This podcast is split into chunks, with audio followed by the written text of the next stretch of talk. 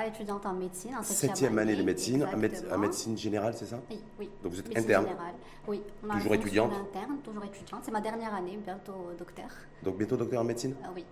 Mais vous lui direz dans quelle spécialité C'est tranché, c'est pas tranché? Euh, Pas encore, en cours de réflexion, mais euh, c'est pour bientôt. Il y a un concours à passer, on verra.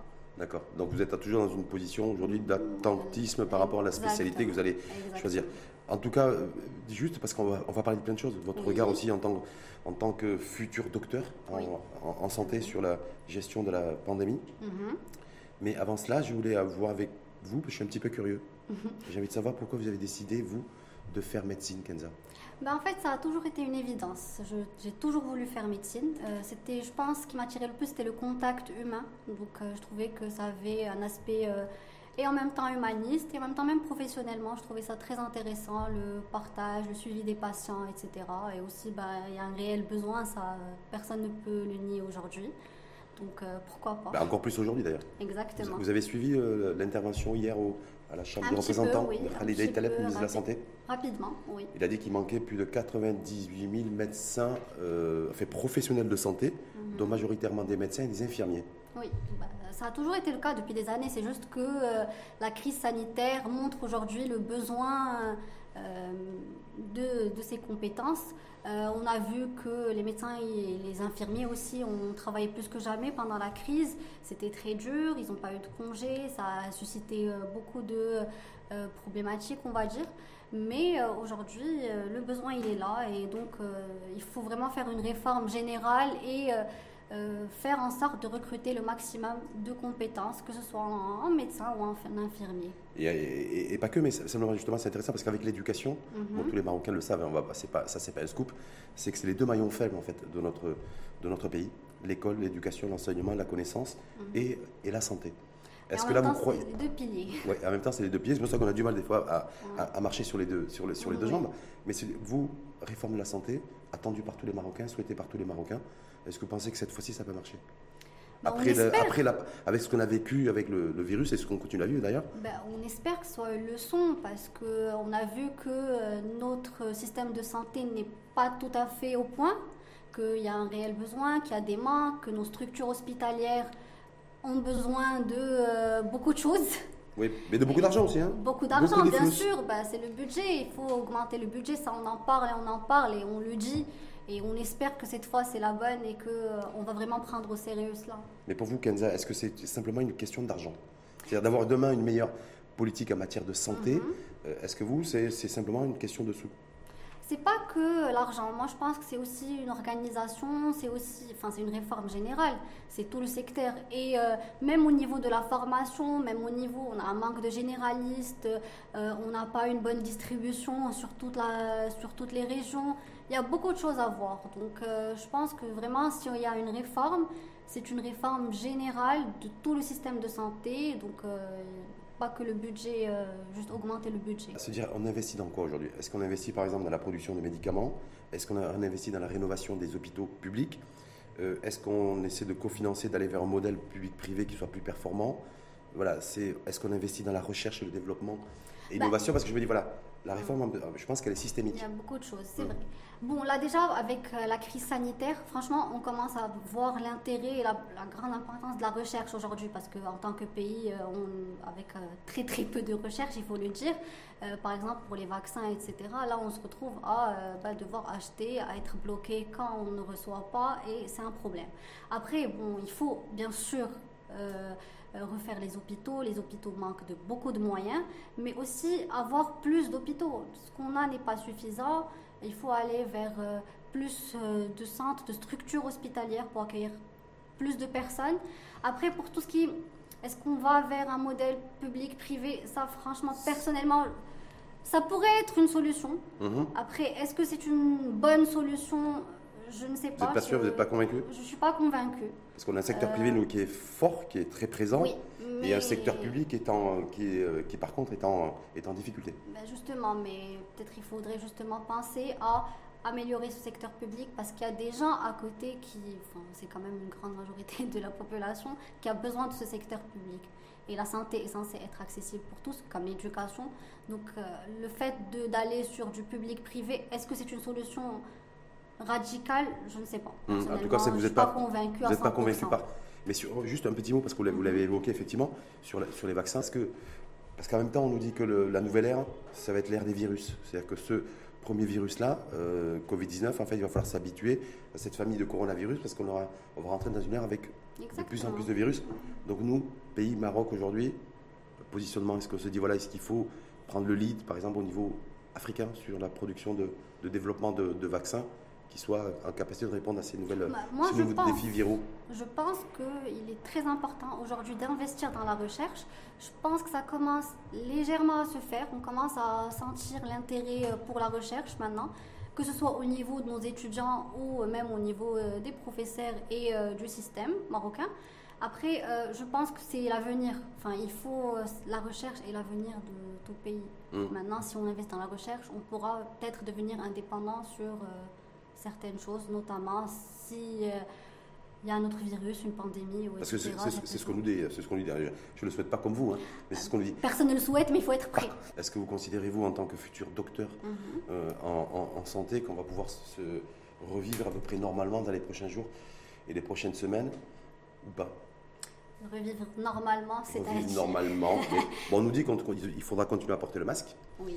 qu'il faudra continuer à respecter la distanciation physique, mais qu'on pourra euh, aller à la plage, aller au cinéma, aller au musée, venir dans des restaurants, dans des cafés. Parce qu'aujourd'hui, vous avez vu, en plus avec le ramadan, des cafés fermés, tout est fermé, donc bah, c'est l'asphyxie. Ouais, reconfiné, c'est une espèce de reconfinement. Exactement. Bah, en fait, je pense que personne ne peut répondre à cette question. Est-ce qu'on va personne de personne. Personne de personne ne peut dire aujourd'hui c'est bon dans une semaine, dans un mois, c'est fini. Peut-être oui vous allez garder les masques, mais on peut plus ou moins être tranquille à part quand peut-être on va atteindre l'immunité collective, donc 80% euh, de vaccins, ce qui n'est pas... C'est difficile aujourd'hui en tout cas parce qu'on n'a pas suffisamment de vaccins. Exactement. Et donc, euh, je pense que, bon, et maintenant on a appris à vivre avec un petit peu, après, économiquement. Est-ce qu'on a appris à vivre avec le virus selon vous Je pense que... Parce que je pense qu'on l'a dit, mais qu'on n'a pas forcément matérialisé ça. Mais euh, bon, par rapport, moi je me rappelle juste par rapport au début de l'année dernière, c'est-à-dire en mars dernier, bah, c'était complètement différent. Bah, on avait peur, c'était l'inconnu. Exactement. Mm. Mais là, les gens commencent à vivre avec, on va dire, à prendre les précautions, à s'habituer aux précautions, parce que vraiment c'est toute une habitude. Mais euh, pour revivre normalement, complètement, moi personnellement, j'y crois pas pour tout de suite, surtout avec l'émergence des nouveaux variants. Euh, je pense qu'on n'est jamais à l'abri. D'ailleurs, euh, ce qui se passe en Inde actuellement euh, en est une preuve. En trois jours, c'était l'explosion complète des cas avec 350 000 cas en une journée, ce qui est énorme. Donc, En sachant qu'eux, ils sont plus d'un milliard. Bien sûr. Donc ça, ça, permet un petit peu de relativiser. Oui, mais, c'est ça. Mais nous, on va dire que pour le moment, sur les chiffres, on est stable. Oui, on parle de 2000 variants britanniques chez nous à peu près. Donc pas une forte contagiosité, il n'y a pas de flambée épidémiologique. Est-ce que c'est-à-dire aujourd'hui, vous le voyez d'ailleurs comme moi dans beaucoup de pays dans le monde, des pays européens, ça déconfine, ça déconfine. Vous avez vu l'Italie annoncer je pense qu'on va aller vers ça aussi. mais quand Après Ramadan, je pense que ça va commencer un petit partir peu. Du, à partir, à partir du 15 mai, de mi-mai Je crois.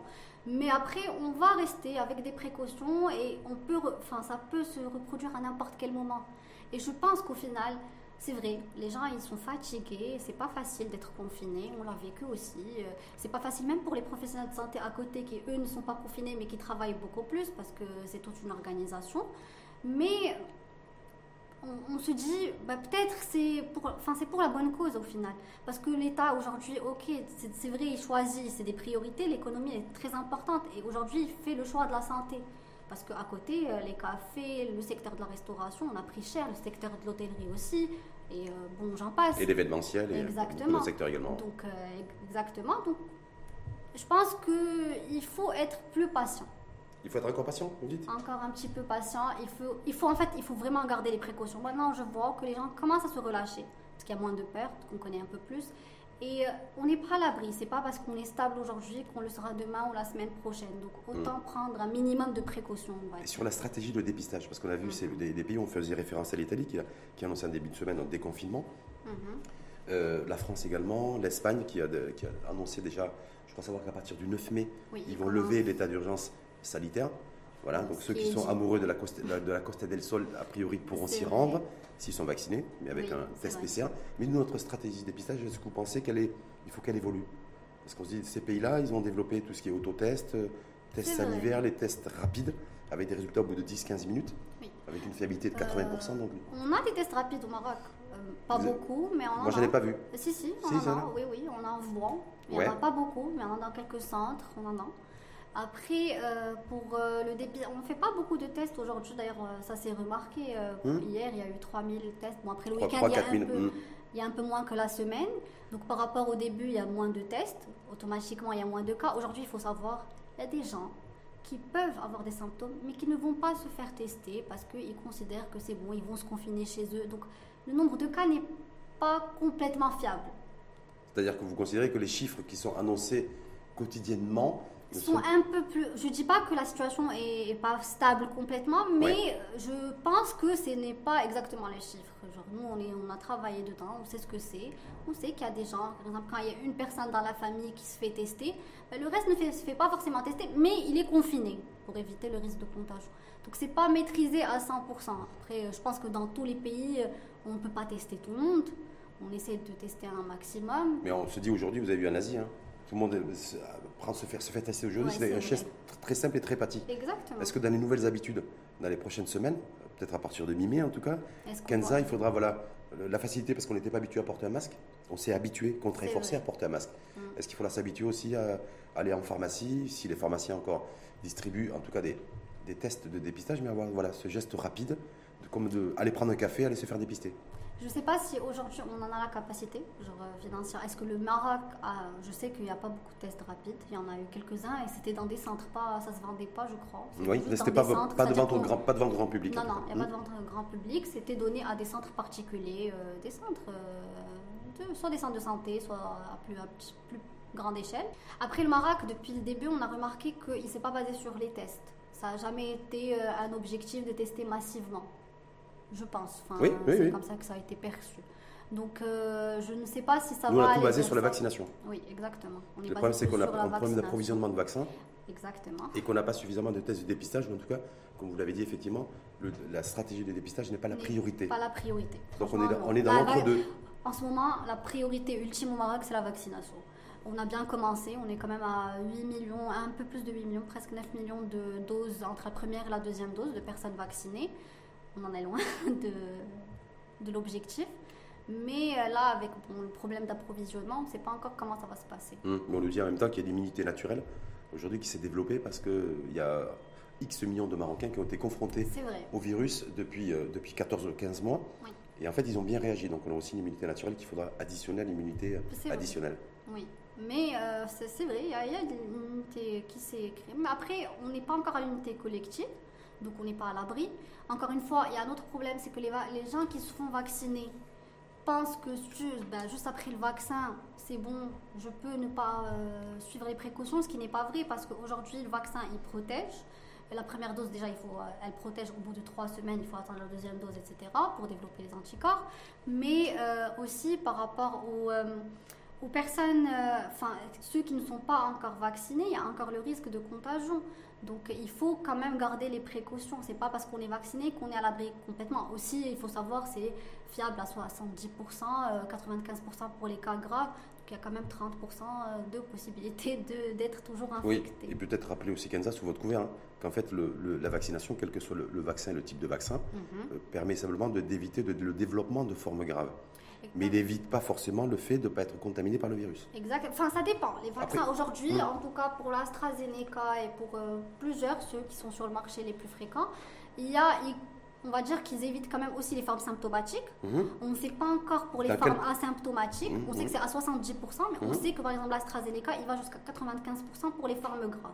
En fait, aujourd'hui, on nous dit grâce au vaccin, au moins, on éviterait bah, les cas graves et les décès et donc euh, bah, les problèmes liés à tout ce qui est intubation, euh, ventilation, ventilation ce qu'on n'a pas beaucoup dans nos hôpitaux. Donc ça évite euh, un surplus sur les hôpitaux. Je, voulais préciser également, Kenza Berada, que vous n'êtes pas que en septième année de médecine, c'est que vous êtes aussi entrepreneur très engagé dans le, en matière de citoyenneté. Oui. Et euh, donc je me dis en même temps, euh, déjà, un, est-ce, comment vous arrivez à trouver le temps pour, faire, pour vous engager? Et deux, est-ce que vous avez trouvé aussi des, des espaces? Parce qu'avec le virus qui circule dans tous les sens, je me dis, est-ce qu'on peut, est-ce qu'on peut mener des, des actions caritatives et, et citoyenne dans la conjoncture dans laquelle on est? Euh, c'est possible. En fait, euh, déjà par rapport, à, je vais répondre à la première question, par rapport à la médecine, parce que c'est une question que tout le monde pose, et surtout les jeunes maintenant. On se dit, euh, la médecine, c'est dur, il y a beaucoup de travail, les examens, c'est long, mm. on ne peut pas faire autre chose. Si, on peut s'organiser, surtout pour ah. faire de l'associatif, on peut s'organiser très bien sur une semaine, sur un mois, c'est très faisable. Moi, j'en ai fait, j'ai commencé à faire de l'associatif depuis ma première année, officiellement. J'ai fait un peu avant, mais depuis ma première année médecine, deuxième année. On a commencé par un club associatif. Maintenant, dans toutes les universités, il y a des clubs associatifs euh, qui travaillent, qui font beaucoup de choses. Et après, euh, je suis allée sur des choses beaucoup plus grandes. On a travaillé aussi avec euh, We Love Buzz, le média, sur l'association We Love Buzz Impact, qu'on a, sur laquelle on a travaillé plus sur la sensibilisation, sur des des travaux un peu enfin on va dire que c'est pas des actions sur le terrain, c'est plus de la sensibilisation. On a beaucoup fait de la sensibilisation au début du, euh, Covid par rapport à tout ce qui est précaution, etc. Et il faut dire aujourd'hui avec la crise, il y a beaucoup d'associations qui ont travaillé plus que jamais. Après, il y a eu euh, le problème de un peu moins d'actions sur le terrain au début, mais il y a eu des autorisations qui ont été délivrées aux associations. Les gens, ils ont pu faire des distributions.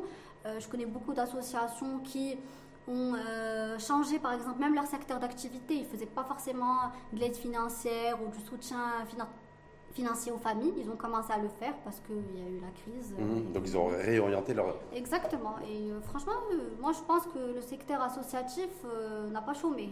Mhm. Comme, les, comme les professionnels de santé, comme les blouses blanches. C'est vrai. C'est vrai. Donc vous disiez tout à l'heure en, préambule que lorsqu'on a démarré le débat, ce podcast, septième année, donc l'an prochain c'est la vie active. Oui. Ou la spécialité.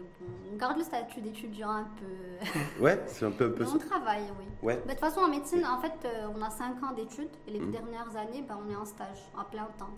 Donc on commence, on va dire, la vie active en sixième année. Donc c'est, donc c'est progressif Oui. Mais euh, vous, où est-ce que vous voyez Dans quelle, euh, dans quelle spécialité? Enfin, je sais que je voudrais peut-être être sur une spécialité médicale, donc plutôt que chirurgicale. Pourquoi Après, Chirurgie, c'est pas votre truc c'est pas mon truc. Je préfère le contact et le suivi des patients. En chirurgie, je dis pas qu'il n'y a pas le contact, il n'y a pas le suivi, mais c'est pas pareil. Euh, c'est un peu différent, moindre échelle. Et euh, c'est une préférence personnelle. Peut-être c'est. Euh, en fait, en médecine, selon le parcours, en fonction des stages, en fonction des encadrants, ben, on développe des préférences particulières. Et pour, et pour, ceux qui vous regardent, qui sont en première année de médecine, vous qui êtes en, vous, c'est la sortie. Eux, ça va être. Eux, ça va dire. eux, ils vont commencer à démarrer. Euh, est-ce que vous avez des conseils à leur prodiguer Moi, je dis qu'il faut juste s'accrocher. Il faut faire ça avec, passion. Franchement, la médecine, il faut aimer ça. Euh, parce que euh, si on le fait avec juste penser, on va dire, au lucratif, ce n'est pas. C'est-à-dire bien gagner sa vie? Oui, c'est pas forcément. Il y a d'autres métiers pour bien gagner sa vie. C'est vrai, on gagne, on gagne mieux sa vie en, en faisant d'autres métiers que celui de, médecin euh, Franchement, oui, on peut. On peut gagner sa vie très bien en faisant autre chose que la médecine. Donc, si on fait médecine, c'est pas juste pour gagner sa vie. Bien sûr, hein, on va gagner notre vie, mais euh, il faut le faire avec passion. Il faut euh, avoir une bonne conscience, puisque c'est quand même des vies qu'on a entre nos mains, et donc il faut le faire correctement. Donc, il faut juste s'accrocher, travailler. mais est-ce qu'il faut des vertus aussi Kenza, parce que très souvent, j'écoutais un humoriste mhm. il n'y a pas très longtemps qui disait que pour faire rire les gens, il mhm. faut les aimer. Et ma question, en fait, c'est je me dis, parce que je vous ai en face et vous êtes demain, vous serez demain professionnel de santé, est-ce que pour soigner des gens, il faut aimer les gens? Selon vous Ou est-ce que c'est trop philosophique? On va dire que c'est philosophique. Bon, je vais peut-être simplifier, pas forcément bon, aimer les gens, mais il faut, euh, il faut se mettre à leur place, il faut avoir de l'empathie. Pour pouvoir les soigner, il faut avoir de l'empathie. Il faut savoir que quand on a un patient, on le soigne juste avec des paroles. C'est-à-dire que c'est pas tout le temps le médicament qui va faire, c'est un ensemble. Donc il faut savoir parler. Et d'ailleurs, on le voit aujourd'hui. Les patients changent des fois de médecin juste par rapport à euh, la manière de parler ou de présenter les choses. Donc il faut avoir de l'empathie, il faut communiquer, il faut expliquer aux patients. On manque de ça un peu au Maroc. On n'explique pas forcément assez aux patients. Parce qu'il y a effectivement pas le temps. Il y, a des, il y, a des, fois, il y a des citoyens qui disent voilà, je suis face à un médecin, en fait, il me regarde comme si c'était une cache-machine. Donc, euh, ça peut arriver, après il y a de tout. Donc, espèce de, voilà, de relation. Non, voilà. Mais euh, des fois, c'est des choses qui, remontent. parce qu'il faut les faire les deux, il faut garder un juste milieu. En médecine, on nous apprend la distanciation. Il faut avoir une distanciation avec le patient parce que sinon, on ne peut pas le soigner. mais en même temps, il faut avoir de l'empathie. Donc en fait, c'est vraiment euh, un équilibre entre les deux. Mais merci à vous. Qu'est-ce qu'il faut vous souhaiter? D'être médecin, ça va être fait dans les prochains mois?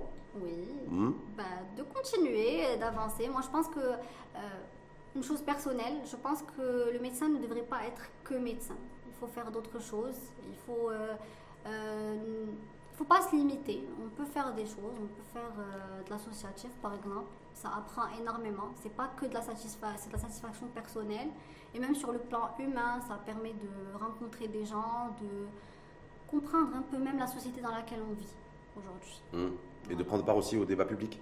Exactement. Comme vous faites aujourd'hui, parce que ça permettrait aussi peut-être de redorer l'image de certains professionnels de santé. Ben, on espère. Vis-à-vis vis des opinions publiques et des populations. Parce que le médecin, on espère que la jeunesse aujourd'hui ben, va vers. Euh, dans ce sens. Merci en tout cas infiniment à vous. Merci à vous. Kenza Berada d'avoir accepté notre invitation, d'avoir débattu dans ce podcast L'Info en face. Merci. Et donc vous souhaitez bonne chance et vous dire à très bientôt. Merci beaucoup. Donc je rappelle Kenza Berada, en 7e année, étudiante en médecine, 7e année médecine générale et qui se cherche encore un petit peu pour trouver son chemin et sa spécialité. Exactement. Ben, je pense qu'on a le temps.